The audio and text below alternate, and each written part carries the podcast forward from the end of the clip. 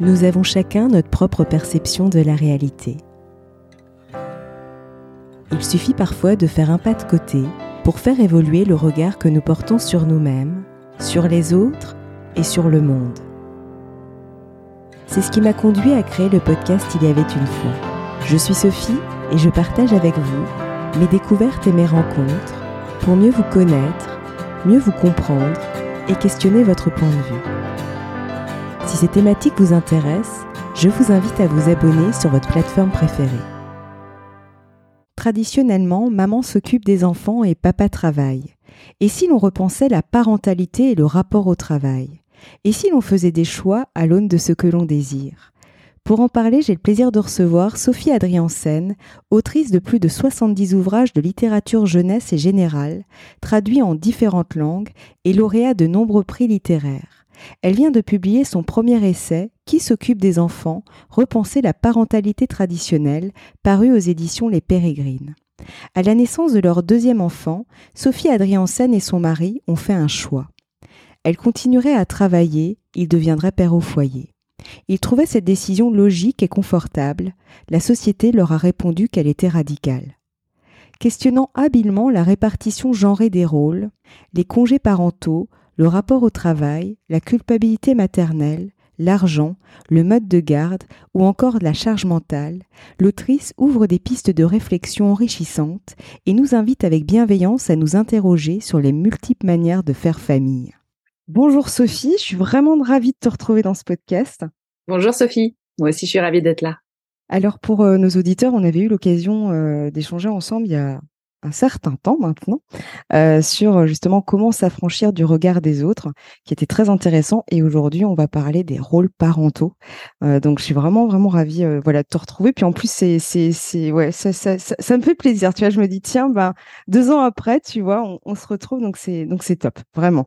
Alors pour débuter, ton nouvel ouvrage qui s'intitule Qui s'occupe des enfants? Repenser la parentalité traditionnelle, paru chez les Pérégrines. Qu'est-ce qui t'a poussé à vouloir écrire cet essai? En fait, c'est mon premier essai parce que tu l'as dit, nous, on s'est déjà euh, rencontrés autour euh, de mes romans ou d'une biographie, donc j'ai plus l'habitude de la fiction. Et même, j'allais dire, j'ai plus l'habitude de me, cacher derrière des, personnages, même si je peux m'inspirer des choses que je vis ou que je traverse. Euh, et là, en fait, le point de départ, c'était mon expérience personnelle et la nouvelle organisation qu'on a mise en place au sein euh, de notre foyer. Euh, c'est-à-dire que moi, je suis euh, maman de deux enfants, deux garçons qui ont 4 et 7 ans. Et peu après la naissance du deuxième, nous avons décidé avec mon conjoint qui travaillait et moi-même qui travaillais que je serais la seule à travailler et à subvenir aux besoins du foyer, tandis que lui deviendrait père au foyer. Donc ça fait à peu près quatre ans qu'on est dans cette configuration. Et euh, eh bien, alors que je pensais que euh, la théorie serait euh, aussi euh, euh évidente, euh, la pratique plutôt serait aussi évidente que la théorie, ça n'a pas été le cas. Et, et c'est ça, en fait, cette différence entre la réalité et ce que j'imaginais, qui m'a poussé à à écrire, alors en partant de cette expérience, pour ouvrir à l'ensemble des, des rôles parentaux, pour pour voir euh, comment ils étaient euh, effectués, euh, ce qu'il y avait comme piste de d'évolution possible, d'où viennent les schémas qu'on continue à entretenir, etc. L'idée c'était vraiment d'ouvrir le champ sur chacune des, des, tâches qui constituent finalement le, le rôle parental. Et justement, comment en êtes-vous arrivé à vouloir inverser la répartition des tâches au sein de votre couple? Alors, ça a procédé principalement d'une réflexion autour du travail mais aussi autour de la santé mentale, en l'occurrence la mienne. Euh, parce qu'après la naissance de mon premier enfant, moi j'ai fait une dépression du postpartum longue qui n'a pas été diagnostiquée, enfin que j'ai moi diagnostiquée assez tardivement. Et, euh, et, je sais que dans les éléments qui sont nécessaires à ma bonne santé mentale, il y a euh, le travail. Il se trouve que depuis euh, depuis une euh, douzaine d'années, mon travail est uniquement artistique puisque je suis écrivaine à temps plein. Et euh, après la naissance de, mon deuxième enfant, on était déterminés, euh, mon conjoint et moi, à, tout faire pour que euh, je ne connaisse pas une deuxième nouvelle dépression du postpartum, donc à être très attentif à tous les signaux relatifs à ma santé mentale. et donc, moi, je savais que j'allais toujours accorder une place importante au travail qui fait partie des choses qui me tiennent droite et, debout, j'allais dire. Ça, c'est pour mon côté. En parallèle, mon conjoint a aussi mené une réflexion sur le travail et sur son ambition professionnelle. Et il s'est rendu compte qu'en fait, il avait euh, atteint les objectifs qui s'étaient euh, fixés en termes de création d'entreprise, de management d'entreprise aussi, et que à ce stade de sa vie, donc évidemment rien n'est figé, lui, rien ne lui paraissait plus avoir de sens que d'être présent auprès de nos deux jeunes enfants pour euh, alors euh, me laisser la possibilité aussi moi de de vivre pleinement mon travail et notamment euh, j'ai commencé cette période il y a quatre ans en écrivant une bande dessinée sur ma dépression du postpartum que j'ai beaucoup euh, défendue dans les dans les médias parce qu'on avait envie de m'en entendre parler. Ça voulait dire concrètement partir de la maison et il souhaitait aussi que je puisse partir sereinement sans que ça ne demande de, la logistique vis-à-vis des enfants. Euh, donc, ce choix, il l'a fait par rapport à moi, mais il l'a fait aussi par rapport à nos enfants et par rapport à lui, en se rendant compte qu'il y avait un certain nombre de choses acquises pendant son parcours professionnel qu'il pouvait finalement euh, mettre à profit au sein de notre cellule familiale et, euh, et transmettre à nos enfants. Donc, voilà, ce sont deux réflexions qui se sont rejointes et qui nous ont amenés à cette euh, à ce changement d'organisation qui nous a paru euh, finalement assez logique. Et, et avez-vous ressenti de la culpabilité finalement de ne pas suivre entre guillemets la norme? Alors pas de culpabilité par rapport au fait de se dire on va, euh, je sais pas, à contre-courant. C'est-à-dire qu'on ne se l'est même pas dit comme ça. Euh, mmh. on s'est dit, euh, moi, je, choisis ce qui est le mieux pour moi. Lui, il choisit ce qui est le mieux pour lui. Il se trouve qu'on en parle et que tout ça nous paraît très compatible. Donc, pour nous, il n'y avait pas de raison de, de, de douter, de, de, culpabiliser. Par contre, ce qui se passe depuis, c'est que la société qui est très culpabilisante vis-à-vis des mères, l'est encore plus vis-à-vis des mères qui euh, font le choix de ne rien sacrifier de leur travail ou de leur carrière. Donc, malgré cette décision qu'on a prise et malgré euh, le fait que je sais que j'ai le soutien plein et entier de mon conjoint, eh bien, euh, je culpabilise très régulièrement. Enfin, je pense que c'est à peu près quotidiennement, aussi bien si je suis en déplacement et que je suis traversée par la question de est-ce que euh, je suis vraiment mieux à ma place ici plutôt que auprès de mes enfants, euh, aussi bien ça que quand je choisis de de terminer un texte ou de, de relire un manuscrit, par exemple, plutôt que d'accompagner mes enfants euh, à leurs activités euh, euh, extrascolaires. Donc la culpabilité, je pense qu'elle est vraiment livrée à, la naissance avec la maternité et qu'effectivement, quand en plus il y a le travail, c'est c'est double dose, c'est exponentiel. Et c'est vrai que je rebondis juste par rapport à finalement euh, euh, ce qui vous a amené à, en arriver là, c'est une bonne connaissance de soi. En fait, ça part vraiment de cette, tu as de l'écoute en fait de soi. En fait, vous vous êtes aussi écouté. Et je crois que c'est vraiment ça qui ressort en fait. Et, euh, je trouve ça hyper intéressant. On sait écouter chacun parce qu'on a l'un et l'autre fait un, travail aussi euh, conséquent euh, ces dernières années sur euh, nos aspirations et on sait aussi écouter l'un l'autre euh, sans euh, jugement pour rendre tout ça euh, compatible. Ça a l'air très évident, mais c'est aussi qu'on avait envie, effectivement. Moi, moi, je vais aussi très bien si je sais que mon mari va bien. Et il me semble que c'est réciproque. Donc, moi, je n'avais pas intérêt finalement à ce qu'il subisse la situation. Euh, J'avais envie qu'on trouve ce qui était le mieux pour l'un et pour l'autre. Et, euh, et alors aussi, je veux dire que tout ça, c'est une matière euh, vivante, fluctuante. Euh, mmh La décision, on l'a prise, mais en permanence, on doit réajuster. et ça veut dire que maintenant, il faut la vivre à l'épreuve du quotidien et qu'on est dans une. Alors aussi, nos, nos points de vue vis-à-vis de cette situation, ils peuvent évoluer et donc on est obligé d'être dans un dialogue euh, constant. C'est très agréable parce que moi je trouve que ça solidifie, ça renforce euh, notre couple, mais euh, c'est pas un choix ou une décision qu'on prend une fois pour toutes en se disant bah maintenant voilà c'est gravé dans le marbre. Non, il faut constamment se demander est-ce que est-ce que ça me va? Est-ce que j'ai l'impression que ça lui va? Parlons-en et voyons ce qu'il peut y avoir euh, à, à, retoucher, à réajuster pour qu'on soit toujours dans, dans, la configuration qui nous convienne à l'un et à l'autre. C'est ça. Ouais. Et justement, ce qui t'a inspiré à, à, écrire cet essai, c'est finalement les. Tu disais cette différence entre la théorie entre guillemets et la pratique. Et justement, quelles difficultés euh, dans les grandes lignes, bien sûr, mais euh, avez-vous rencontré en fait dans cette euh, mise en pratique, j'allais dire, de cette décision? Alors, il y a des difficultés à l'intérieur, c'est-à-dire que moi, je me suis rendu compte qu'il y a des choses que je peux avoir du mal à lâcher, mais il y a aussi des choses parce que on, on vient de, de, décennies de culture patriarcale. Il y a des choses que mon conjoint considère comme étant normal que je fasse, en dépit donc de ce choix de d'inversion ou de rééquilibrage qu'on a fait, euh, moi, je me suis rendu compte, euh, par exemple, très concrètement, que même si je fais beaucoup moins de tâches domestiques qu'avant et que lui à la, à la maison, euh, j'assume encore une majeure partie de la charge mentale.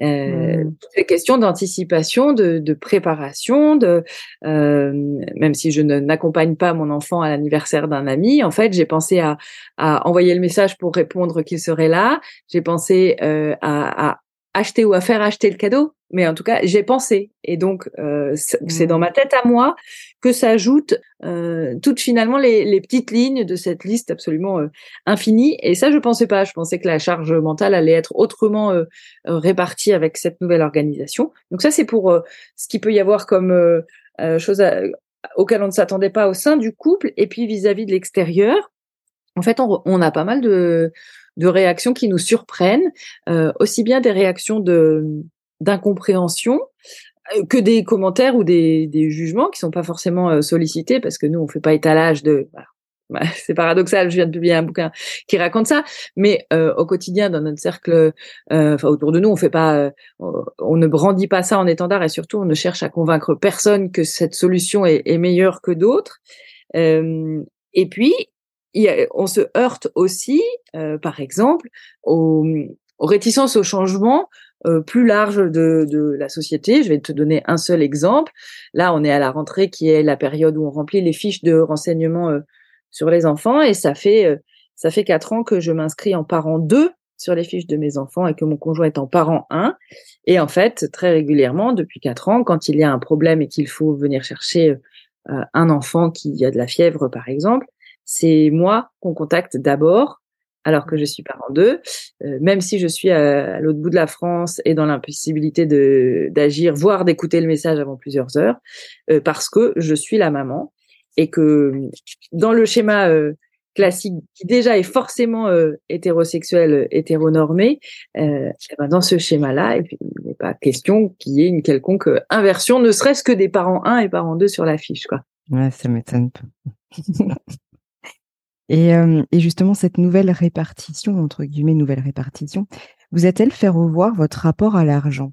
Parce que ça aussi, tu en parles dans ton ouvrage. Oui, j'en parle parce qu'à partir du moment où on parle du rapport au travail et du rapport au temps, on peut pas euh, faire semblant de que, l'argent n'a rien à voir avec euh, avec tout ça. Et alors, effectivement, on a été obligé de mener une réflexion sur l'argent à partir du moment où on a décidé que j'allais être seule à euh, à en gagner euh, pour l'ensemble euh, de la famille.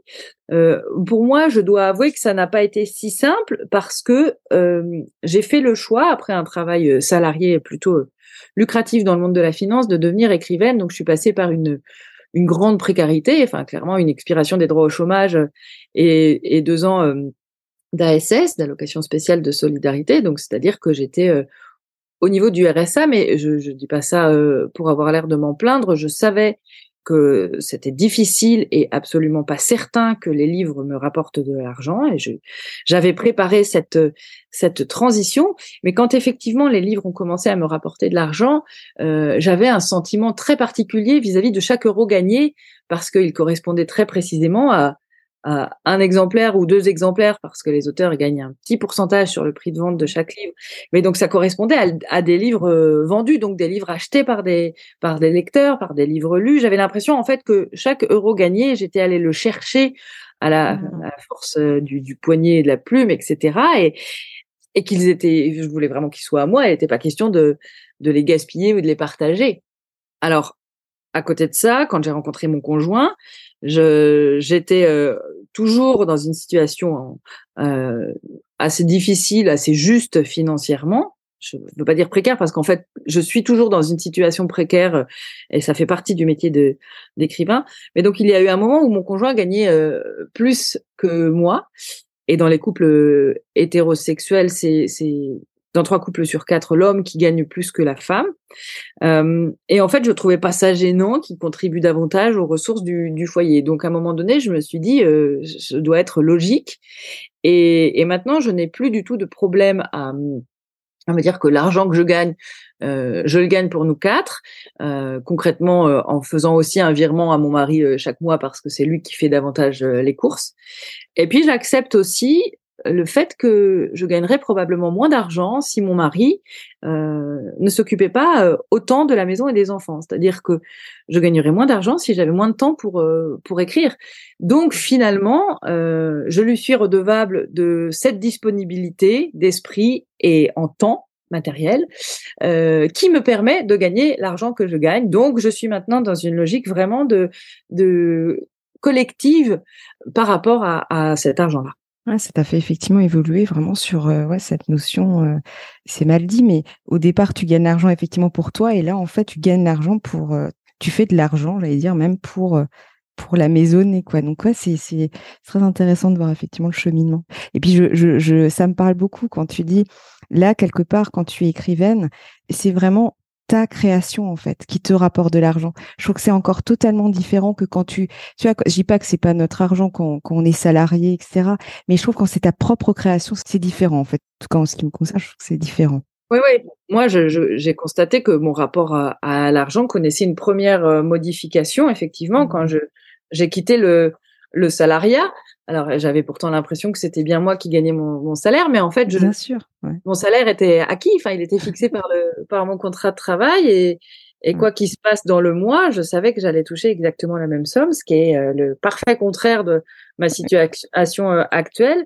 Et euh, et oui, je, je ne pensais pas pouvoir euh, être capable de, de partager l'argent gagné avec mes mes créations et finalement si. Ouais. et, euh, et, justement, tu en as un petit peu parlé, mais comment a évolué finalement votre gestion du temps à travers cette nouvelle répartition? Parce qu'il y a, quand même toute une, je pense, euh, une manière d'organiser ces journées, etc., qui doivent être quand même différentes. Alors, euh, même si euh, on l'a évoqué, la culpabilité est toujours présente, j'ai beaucoup moins de difficultés qu'avant à dire euh, là, je ne peux pas faire cette balade avec vous parce que euh, je dois ou je souhaite travailler sur tel projet. C'est-à-dire que maintenant, cette configuration aussi m'autorise à prendre le temps qui est nécessaire, alors qu'avant, j'avais l'impression que mes projets étaient constamment la variable d'ajustement. Mmh. Euh, que c'était mon affaire quoi. Et maintenant, je, je partage plus par rapport à ça.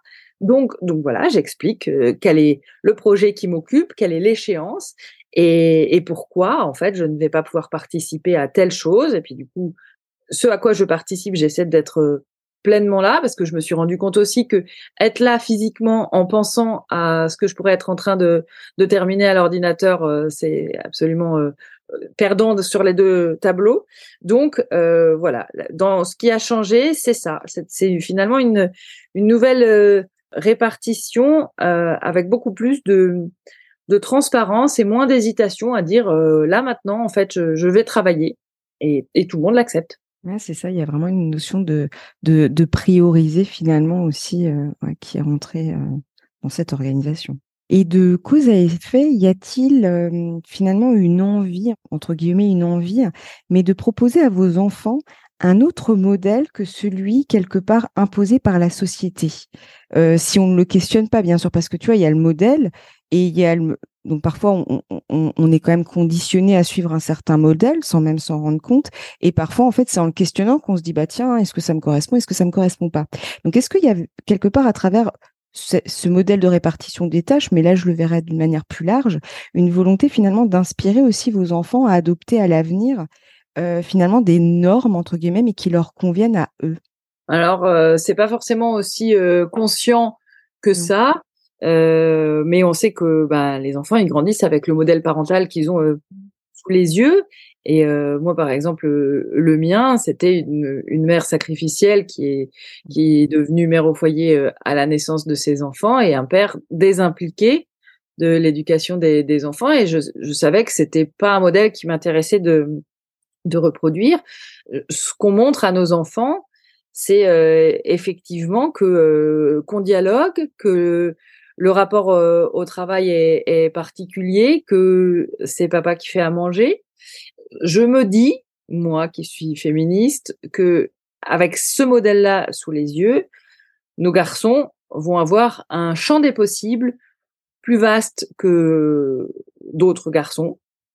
Et ça, ça me réjouit parce que je me dis qu'ils vont pouvoir, j'espère, choisir en fait leur leur modèle en se disant qu'il y a un peu moins d'injonctions de par euh, euh, le schéma dans lequel ils grandissent que s'ils étaient dans un modèle plus plus, plus classique. Donc j'espère effectivement que ce que nous on met en place, ça va leur permettre euh, plus facilement de s'affranchir des, des, contraintes, notamment des contraintes de, de genre. Mais je t'avoue que ça, ce serait un peu, c'est un peu le, c'est le deuxième effet qui se coule, euh, c'est pas euh, notre objectif premier. Mais je me rends bien compte que ça rejaillira euh, sur nos enfants et la façon dont je pense que ça, ça peut rejaillir euh, me, me, plaît, me convient et me conforte ou nous conforte dans l'idée que on, on, a raison de, de faire ce qui est bon pour nous parce qu'il se peut que ce soit bon aussi pour eux. Et c'est ça, parce que je me dis, et tu as totalement raison. En soi, je dis pas qu'il y a forcément une intention derrière, mais c'est vrai que souvent,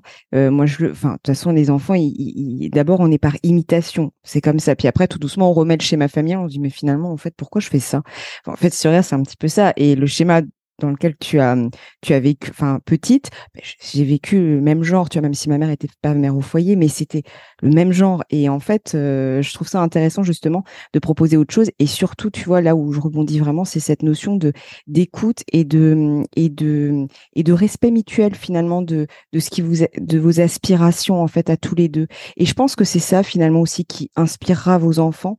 Parce que le fait de voir ça dans le couple je trouve ça hyper inspirant en fait. Même s'ils ne s'en rendent pas compte là, mais en fait, euh, tu baignes quand même dans quelque chose, dans une communication et dans une écoute et dans une connaissance de soi aussi, tu vois. Et donc, du coup, de re-questionner, est-ce que ça me convient ou est-ce que ça ne me convient pas? Tu vois, c'est, euh, je trouve ça hyper intéressant, en fait.